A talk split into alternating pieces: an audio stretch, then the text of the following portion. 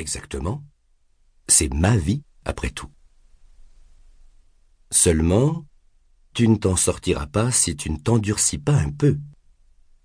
Je ferai des efforts, dis-je.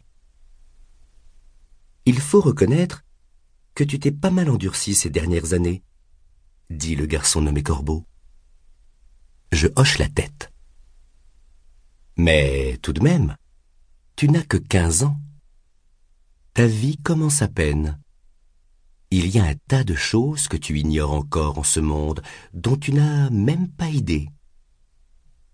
Nous sommes assis côte à côte comme d'habitude, dans le vieux canapé en cuir du bureau de mon père. Le garçon nommé Corbeau aime bien cet endroit. Il en apprécie les moindres détails. En ce moment, il joue avec un presse-papier en verre en forme d'abeille. Naturellement, comme mon père est là, il n'approche pas de cette pièce. Quoi qu'il en soit, dis-je, il faut que je parte d'ici, c'est certain. Sans doute. Il repose le presse-papier sur la table, croise les mains derrière la nuque.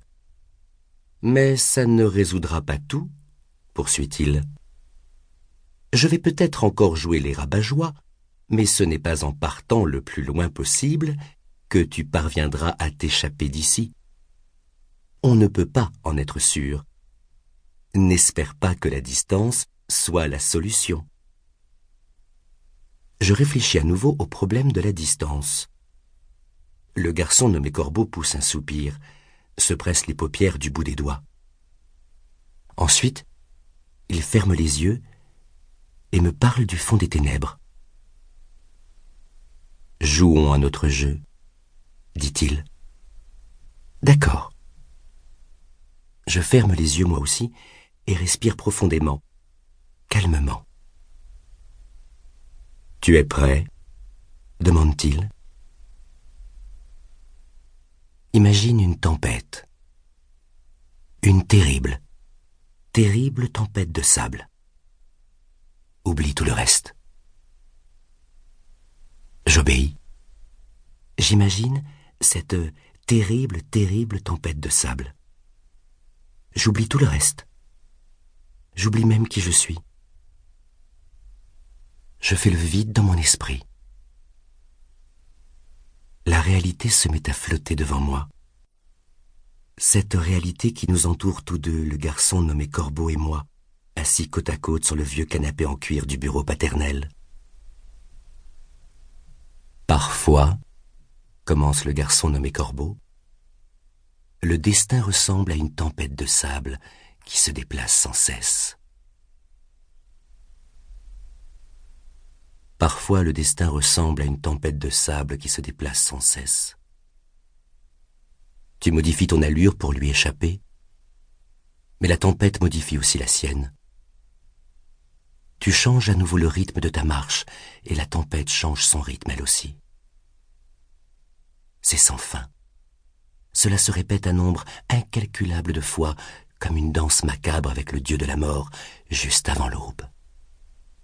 Pourquoi? Parce que cette tempête n'est pas un phénomène venu d'ailleurs, sans aucun lien avec toi. Elle est toi-même, et rien d'autre. Elle vient de l'intérieur de toi.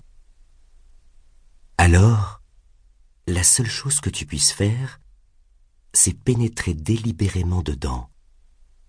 Fermer les yeux et te boucher les oreilles afin d'empêcher le sable d'y entrer et la traverser pas à pas. Au cœur de cette tempête, il n'y a pas de soleil, il n'y a pas de lune, pas de repère dans l'espace. Par moments, même le temps n'existe plus. Il n'y a que du sable blanc et fin comme des eaux broyées qui tourbillonnent haut dans le ciel. Voilà la tempête de sable que tu dois imaginer. J'imagine une tempête de sable telle qu'il l'a décrit. Une trombe de sable blanc s'élève droit vers le ciel, pareil à un épais cordage. Je ferme les yeux et me bouche les oreilles des deux mains, afin que ce sable fin ne pénètre pas à l'intérieur de mon corps. La colonne se rapproche, se dirige droit sur moi. Je sens la pression du vent sur ma peau.